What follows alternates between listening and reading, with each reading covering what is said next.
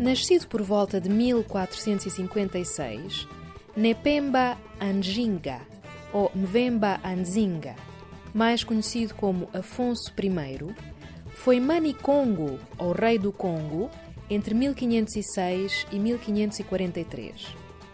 Tornou-se célebre por ter imposto e consolidado o cristianismo no seu reino, por ter aberto escolas e a grande igreja de São Salvador na cidade de Mbanza, Congo. Colaborou com a deportação de africanos escravizados através do Atlântico e, a dada altura, insurgiu-se com a propagação e o descontrole que este comércio desumano adquiriu.